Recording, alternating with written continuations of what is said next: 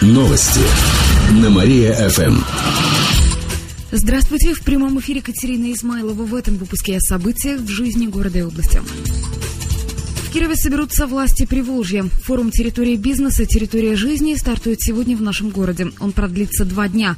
Соберутся руководители округа, регионов, городов, общественники и представители ведущих предприятий Приволжья.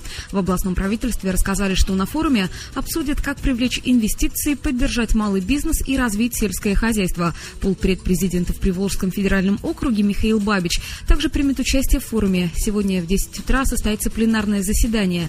На официальном сайте областного правительства будет прямая трансляция. Безработных в Кировской области стало меньше. По последним данным Кировстата, к концу ноября их количество снизилось до 7800 человек. В начале года безработных было на 2000 больше.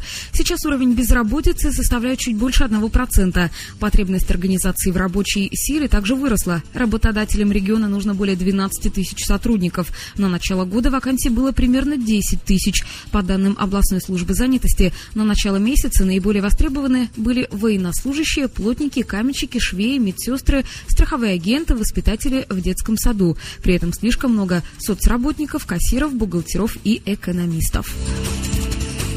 Первый платный автопроезд открылся в области. Он находится в центре Зуевки и проходит под железной дорогой. Такой проезд наиболее безопасный. К тому же автомобилистам не нужно ждать, когда проедет поезд. В областном отделении РЖД рассказали, что все работы выполнил местный предприниматель. Автопроезд будет открыт с 5 утра до 10 часов вечера. Одна поездка будет стоить 30 рублей. Абонемент на месяц обойдется в 1300 рублей. Оплата будет проводиться стандартно через сотрудника. Он будет сидеть в будке и открывать шланг шлагбаум. Этот автопроезд единственный частный во всей Кировской области и один из первых в России. Теперь Зуевская районная администрация планирует закрыть один из наземных переездов. Всего их в городе два.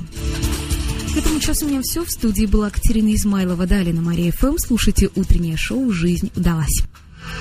Новости на Мария ФМ.